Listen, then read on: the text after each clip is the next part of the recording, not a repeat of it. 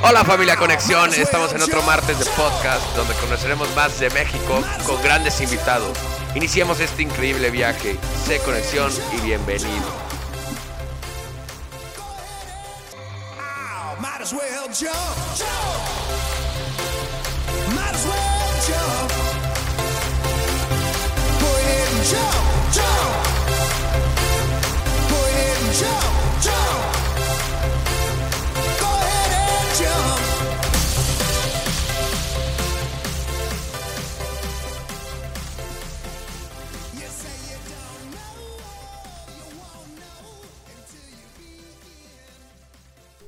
Buenos días familia Conexión, bienvenidos a este nuevo podcast Conexión donde buscamos conectar a México y el mundo.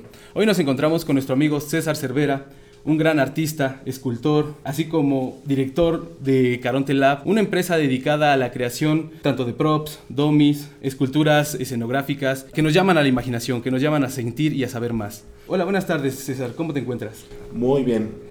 Ahorita nos estabas contando un poco de ti, de que empezaste tu carrera desde muy niño, iniciaste queriendo, o sea, tú ya desde pequeño sabías que tenías ese, esa afición por, la, por las figuras de cera, esa afición por, por esculpir. Cuéntanos un poco más acerca de esto. ¿Cómo es que, o desde qué edad empezaste a ver esa- ese gusto por las esculturas de cera o de cualquier escultura? En desde muy niño. eh, como te comentaba, eh, empecé viendo en alguna revista, Teleguía, eh, que iban a abrir un museo de cera en la Ciudad de México y me super atrapó todo eso, me llevó mi papá y desde ahí empecé yo a jugar a, a- escultura, a, a- que yo tenía mi, mi propio museo de cera y fue donde me atrapó, donde empecé a hacer todo esto de la escultura. Es, es- es interesante, ¿no? Como desde pequeños que cada quien tenemos eso que nos llama, eso que nos gusta. Eh, nos contabas que desde los 17 años empezaste a trabajar con la escultura en el Museo de Cera. Sí, tuve el privilegio de que me dieran el trabajo en el Museo de Cera. Yo era de los escultores más joven. Eh, en este momento más o menos voy a cumplir unos 30 años haciendo eh, escultura, eh, 30 años como artista plástico. Y sí, comencé a- más o menos a los 17 años. Y bueno, ahí vamos. Cuéntanos un poco de tus experiencias. ¿Cómo fueron estas experiencias en, en el Museo de Cera? Ese primer acercamiento a esculpir que te estuviera diciendo esto está bien, esto está mal, puedes mejorar haciendo esto. ¿Cómo fue tu esa primera experiencia con la cera, la- con la escultura en, en el Museo de Cera? Sí, mira, eh, yo llegué y la primera escultura que me tocó hacer fue la de Freddy Krueger. La verdad es que ahí en el museo había eh, eh, escultores profesionales que fueron los que me terminaron de, de aterrizar en todo esto de, de- las artes plásticas. Eh, me enseñaron proporción humana, me enseñaron anatomía y, y bueno, fue cuando empecé a mejorar todo, todo esto de, de- de la cuestión plástica, de las artes plásticas. Eh, ahí me enseñaron a hacer moldes en caucho de silicón, en fibra de vidrio, eh, hacer vaciados en cera, eh, cómo poner ojos, cómo injertar pelo. Y bueno, yo creo que parte de la escuela que yo tengo sí tiene mucho que ver los escultores que del Museo de Cera, ¿no? Entonces, de- digamos que prácticamente toda tu, todo tu aprendizaje, todo, todo esto que se ha construido a partir de, de César, ha sido básicamente conocimiento práctico. Claro, todo es, eh, bueno, sí es parte teórica, pero sobre todo eh, la práctica, pues como dice el dicho, es la práctica. Sí, la- sí, sí, exactamente. Después de pasar por, por el Museo de Cera, ¿cuáles otros fueron museos donde tú trabajaste? ¿Qué otras eh, obras realizaste para estos museos? ¿Qué Sobre- otras figuras de sobre cera todo realizaste? Trabajé mucho en, en talleres de efectos especiales, haciendo todo lo que es escultura para prostéticos. en otros lugares haciendo cosas para parques temáticos de fibra de vidrio, de unis- talla en unicel, diferentes cosas. Eh, Caronte más o menos se formó en 2008 y, y bueno, es donde llevo a la práctica todo lo que aprendí en Mm. todos estos años. ¿no? Cumplo 30 años como escultor. ¿30 profesional. años? Así es. Te, te felicitamos desde antes. Esperamos poder venir a tu, a tu cumpleaños número 30 Claro de sí, escultor. invitado. Muchas gracias. Eh, ahorita que dijiste esto de los parques temáticos, me llamó la atención. ¿Alguna figura de cera o alguna figura que nosotros podemos encontrar en, en algún parque temático? ¿Al- ¿Alguna que hayas utilizado? Hemos trabajado para varias partes de la República Mexicana y el extranjero. Mm, eh, países donde hemos trabajado, eh, Colombia, Argentina, eh, Ucrania, eh, Estados Unidos, Guatemala. Próximamente nos van a encargar una figura para Panamá del Papa Francisco. Eh, Canadá, varios. sí, sí, sí. Y de la República Mexicana, pues en varias partes, en museos, como, pues, bu- bueno, ya como Caronte, en Museo de Cera de Tijuana, eh, una variedad enorme de museos, eh, el Templo Mayor. Sí, sí. Si me los numeras no acabamos este video nunca. Ahora, digamos, em, pasando un poco a la cinematografía, que me dijiste que hacías el arte para las, los prostéticos, ¿cómo es que te llegó, cómo es que fue ese primer acercamiento a la- al arte cinematográfico? Al Las arte cosas que me iban encargando. Nosotros no, realmente no hacemos prostéticos ni nada. Sí, sí, sí, sí. Lo que hacemos son props y Pro- dummies. Sí, sí. Hicimos, por ejemplo, las figuras para el libro de piedra, lo que es eh, Hugo y Ana. Por ejemplo, las hicimos nosotros. Eh, eh, hicimos figuras para Little Boy, Ujú. eh, una película extranjera. Sí, extranjera. Eh, ahorita vi que también trabajaste en Pastorela, la película Pastorela. Ahí, ¿cuál fue tu Sí. trabajo en...? Eh, bueno, esto fue en colaboración con Roberto Ah, es- Ortiz. Exactamente. Ujú.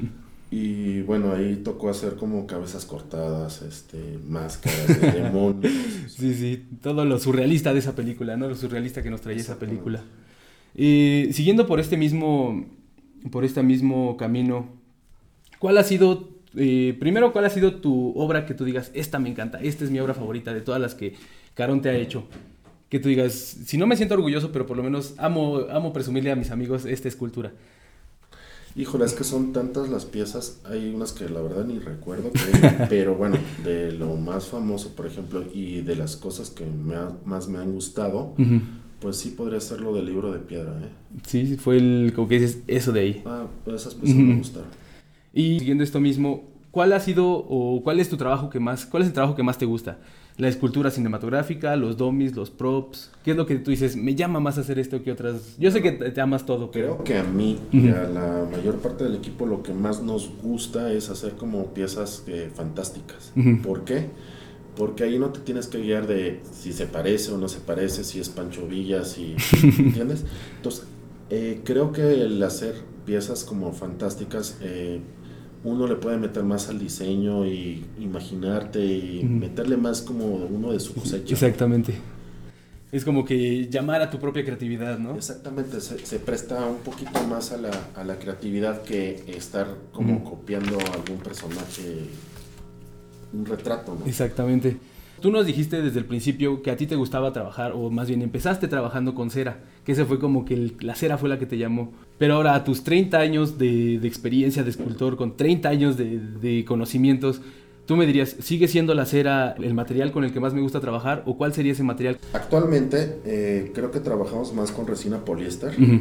Eh, se me hace un material súper noble con el cual también puedes dar cierto grado de realismo. La cera es un material que de repente es muy dado a que se pueda maltratar, a Ujú. rayar. Entonces, eh, ahorita prefiero, por, por ejemplo, la, la resina poliéster. Ujú. Mm, Lo que yo más prefiero es la escultura tipo realista. Ujú. O como por ejemplo la que no está... Bueno, yo ahorita que entramos vi tu, tu diseño de, de Bruce Lee. ¿Eso es, ¿Eso es poliéster? ¿Eso es La resina, poliéster? Eh, el hecho de enviar luego las cosas a otros estados, a otros países, la cera es muy dada a que se pueda Sí. maltratar. Muy engorrosa. Eh, sobre todo por que se pueda llegar a maltratar, a Ujú. romper, por ejemplo, un dedo o una oreja. Entonces, pre- prefiero ahorita fibra de vidrio Ujú. y este, resina Y resina poliéster. poliéster. Ujú. Porque se me hace más durable, se me hace eh, que no es pesada. Ujú. Eh, bueno, yo, Sí, sí. yo prefiero recomendar esto a los clientes. Ahora, entrando esta, esta pregunta me llamó la atención. ¿Cuál es el material más difícil con el que han trabajado? Con el que tú dices, tenemos que tratar con pincitas el material porque si no se nos echa a perder todo el trabajo de dos o tres semanas. Pues yo creo que no hay un material que me dé como mucha, mucha bronca. Bueno, podría ser la resina cristal. Ah, en algunas ocasiones hemos hecho piezas de resina cristal. Es un material mm, bastante difícil, es un poco engorroso porque se puede llegar a reventar, a tronar porque produce calor. Creo que ese es, es un material que le tengo respeto. Sí, sí. O, alguna otra vez también nos tocó trabajar con un poliuretano que catalizaba como en 6 segundos. O sea, no les daba tiempo de trabajar para nada. O sea, así como lo mezclas. vas, vas. Lo mezclas y ya casi casi lo tienes que andar vaciando al mismo tiempo que lo vas mezclando. Ese, ese material sí lo odié un poquito, pero sí lo dominamos. Es la parte más difícil, ¿no? Dominar nuevos materiales y nuevas Pues técnicas. ya sobre la entrega, casi casi para el día siguiente. O sea, fue como un poquito de. de. caray, de. Tengo que aprender ahorita esto en este momento y si me queda mal, no entrego. Exactamente, o sea, ya no, ya, no hay ya no es como en la escuela, ¿no? De que tienes oportunidad para entregarlo mañana, no, es hoy o ya no se Es- hizo. es hoy o hoy. Exactamente. Eh, siguiendo por esta misma línea, tú fuiste un, un- un aprendiz básicamente de la práctica. Entonces, a partir de ahí, ¿tienes alguna técnica que te guste más por sobre otras técnicas?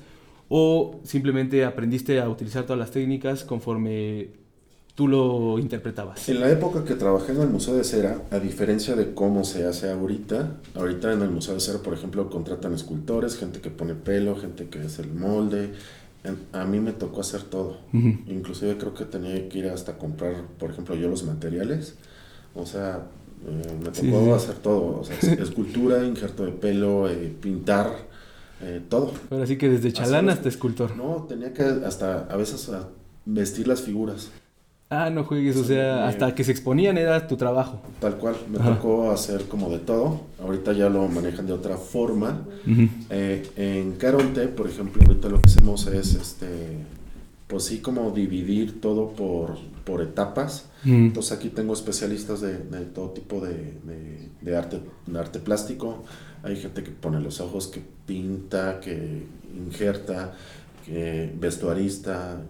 O sea, como que nos dividimos las, la, tarea, por especialidades.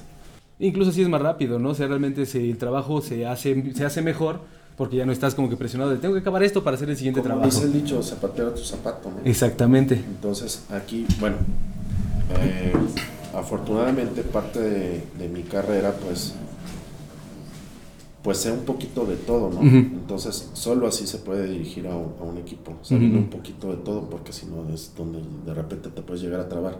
Ok, me está saliendo mal el molde. Caray, si yo no sé hacer un molde, no sé qué indicaciones dar. Exactamente. ¿Cómo fue llegando cada uno de tus compañeros de trabajo? ¿Cómo es que fue la llegada de cada uno? ¿Cómo es que fue la llegada del primero? ¿Quién fue el primero en llegar? Los primeros en llegar, eh, Carontes, fue este Leonardo Peña, Sabrina Rangel y este Ernesto Maya. Y de ahí se empezó a expandir porque de repente ya no me daba abasto, o sea, ya no, de repente había mucho trabajo. Dije, no, es que necesito más gente. Y entonces ellos fueron llegando poco a poco. ¿Cómo llegaron? Pues nada, pues Ahora sí que solicitando. exactamente. Sí, sí. Ponía este anuncio en redes sociales eh, se solicita artista plástico, ya fueron llegando. Previamente se les hace una prueba de pintura, de injerto de pelo a, a- a las personas que intentan entrar en Caronte. Y una vez que, eh, si llegan a pasar la prueba, pues bueno, ya es cuando se quedan. Hacemos como una especie de casting Sí, sí. de varias personas y, Y los el- que logran eh, pasar la prueba, pues ya se, eh, se unen al equipo. Los que logran pasar estos filtros, ¿no? ¿Cómo te podríamos encontrar en redes sociales para que la, la nueva gente que se quiera unir a Caronte, como hace rato nos, nos estaban diciendo, ¿cómo te podemos encontrar en redes sociales? ¿Cómo nos podemos comunicar Nos contigo? pueden encontrar como Caronte Lab en Instagram, Facebook y YouTube. Caronte Lab, así en cualquiera de las Como tres. Caronte Lab Y en cualquiera de ellas nos podemos comunicar directamente con ustedes. Tal cual. Muy bien. Muchas gracias, César. Pues, siguiendo por esta línea, ya nos, estaba, ya nos habías dicho hace un momento que Caronte se creó en 2008, hace exactamente 11 años, ya llevan 11 años trabajando como Caronte. ¿Cómo surgió este proyecto? ¿Cómo surgió el nombre de Caronte? Cuéntanos un poco sobre eso. Pues por la cuestión que te dije, o sea, siempre me gustó como toda la cosa de las artes plásticas, la, escultura. Entonces simplemente dije, yo quiero tener mi propio taller, yo no quiero es- es ser como, como pertenecer a otro taller, yo quiero te- es, eh, tener algo con mi nombre, con mi estilo, con mi cosa, ¿no? Ah, Caronte, bueno, es un personaje mitológico que a mí siempre me llamó la atención.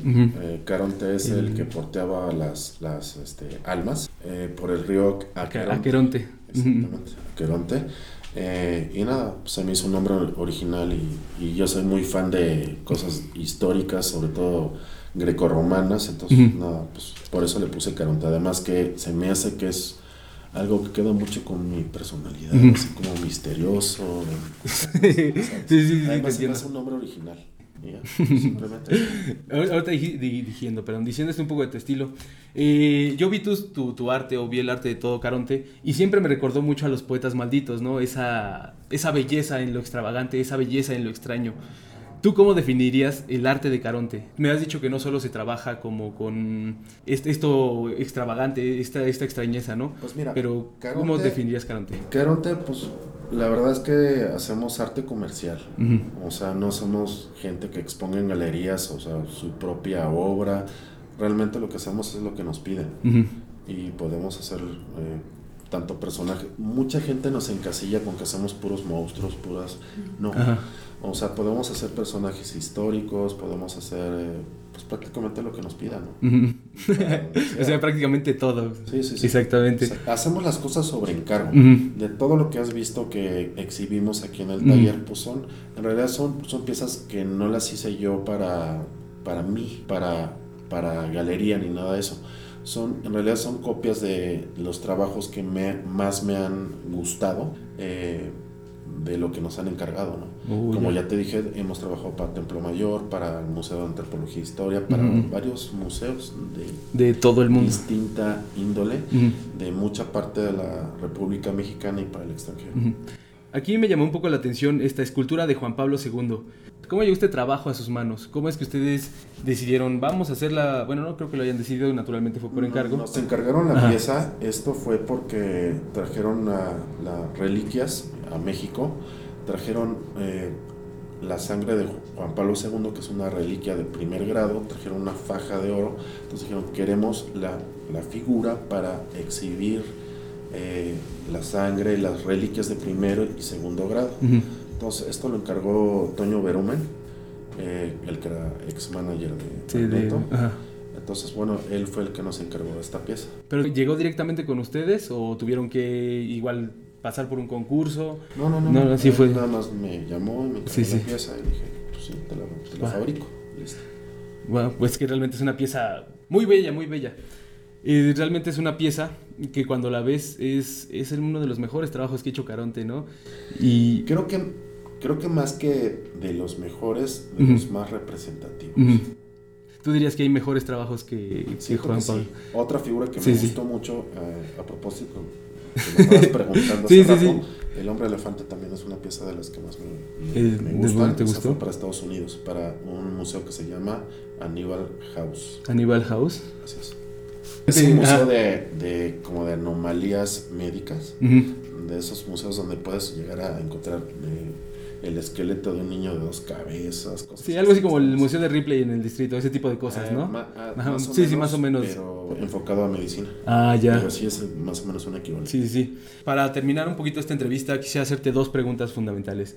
La primera es, ¿qué le dirías a los jóvenes mexicanos, a todos los, los emprendedores mexicanos, para que sigan sus sueños, para que sigan creciendo, para que formen o creen algo tan grande como Caronte? ¿Qué les dirías? Pues que le echen ganas y que si realmente, por ejemplo, quieren hacer escultura, lo- cualquier cosa que quieran emprender, que quieran hacer, pues que le echen ganas y que se enfoquen, am, digamos, que no cambien de parecer. O sea, una cosa es que escojas lo- cualquier cosa que vayan a hacer, que le hagan bien y que le echen ganas. Sí, sí. Eh, en algo como Caronte, escultura, bueno, es una de las carreras más difíciles del mundo, como ser historiador, como ser filósofo, como ser poeta. como ser entonces- artista en general. Exactamente, estos son artes plásticas, entonces, ¿qué consejo les puedo dar? Pues nada, que no se desanimen y si escogen las artes plásticas como ya profesión, pues que lo hagan y que, que no le quiten el, el ojo. Mm. Muy bien. Y como una última pregunta, quisiera preguntarle a, a este gran escultor, Adrián, ¿cuál es tu definición de las artes? Ah, pues para mí es así, cualquier cosa que sea de producción humana, incluso puede ser conceptual o lo que sea figurativo, que genere una experiencia al espectador. Eso es el arte para mí. Una experiencia de cualquier tipo puede ser así grotesca, puede ser bella, bella o cualquier tipo de experiencia, básicamente. Y tiene que reflejar principalmente su contexto histórico. Eso es el arte. Muchas gracias. En realidad me, me encantó esa, esa idea del contexto histórico, ¿no? Un arte que no refleja nuestro desarrollo histórico no puede contar como arte, ¿no? Es un arte vacío. Muchas gracias, muchas gracias a la familia Carente Lab. Saludos, gr- griten todos.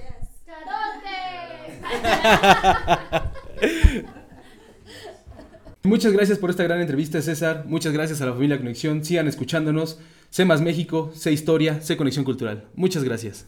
Ow,